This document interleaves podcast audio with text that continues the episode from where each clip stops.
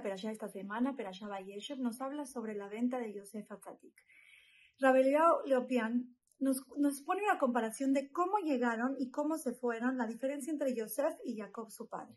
Yosef llegó a Egipto de una manera muy triste, muy avergonzado, llegó siendo vendido como esclavo.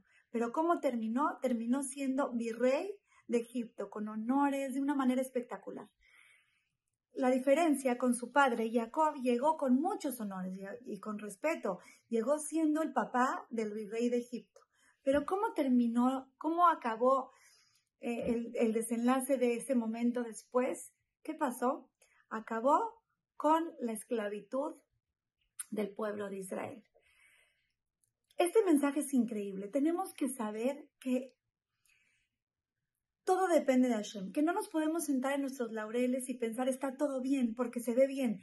A lo mejor Jacob podría haber pensado está todo bien, estoy llegando como papá del virrey, pero nadie sabe lo que viene después y tampoco lo contrario. La persona no puede tirar la toalla, Yosef diciendo, no, yo quién soy, estoy siendo vendido como esclavo, ya no hay salvación, no hay nada que hacer, está todo perdido. No, el camino que está pasando, lo que nos está sucediendo en este momento, no determina el final de lo que está pasando.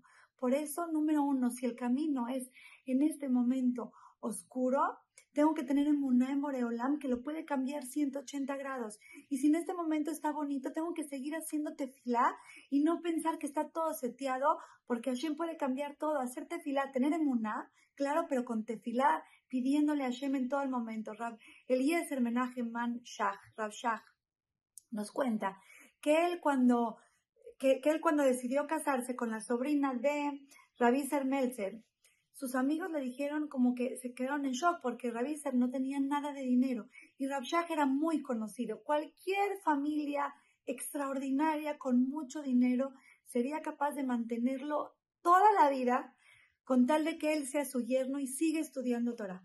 Pero él decidió irse por esta, esta joven, se casó con ella y de verdad que los, los amigos, todos sus amigos Rabanim se casaron con familias con mucho dinero y, efectivamente sus suegros les pagaban todo y los mantenían para que ellos puedan seguir estudiando.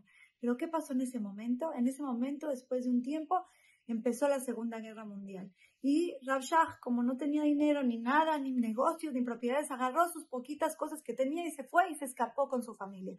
¿Qué pasó con sus amigos? Sus amigos tenían tanto dinero y tantas propiedades y tantas cosas que los jalaban a rehusarse en irse en ese momento, porque ya saben cómo es. En el momento en el que uno tiene muchos, mucho dinero y, tiene las cosas estables y, mucha raíz en el lugar, piensa, se hace un coco de que no va a pasar nada, todo va a estar bien y le cuesta más trabajo irse.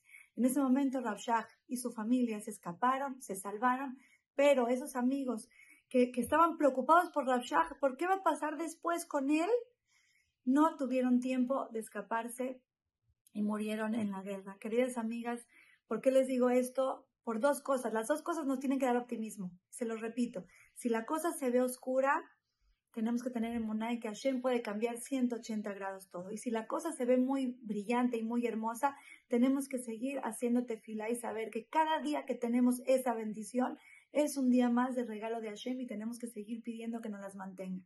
Así que en mi levado, Hashem maneja todo y tenemos que vivir cerquita de él. Las quiero mucho y les mando un beso.